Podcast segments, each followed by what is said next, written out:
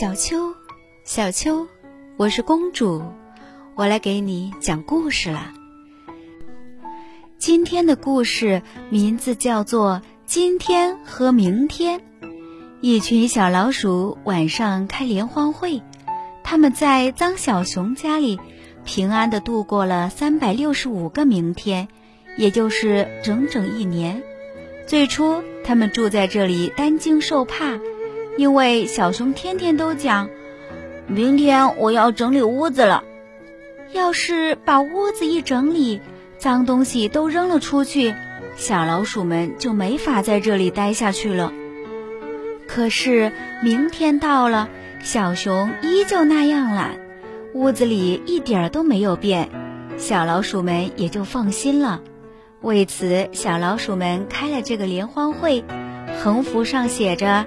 让明天和今天一样脏。就在小老鼠们的联欢会刚要结束的时候，小熊从外面回来了。他听见一群小老鼠在他屋子里唱着歌：“明天，明天，明天又会怎么样？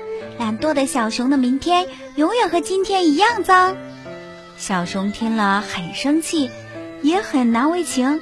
他说：“我明天一定整理屋子。”就在小熊的明天，也就是第二天，小熊把屋子里所有的脏东西都扔了出去，把房间的每个角落都彻彻底底的打扫了一遍，屋子变得又漂亮又干净了。我的干净的明天，不，今天已经来到了。我要请朋友们来举行个庆祝会，庆祝干净的今天和明天。当小熊家热闹的庆祝会开始的时候，小老鼠们都慌慌张张的逃走了。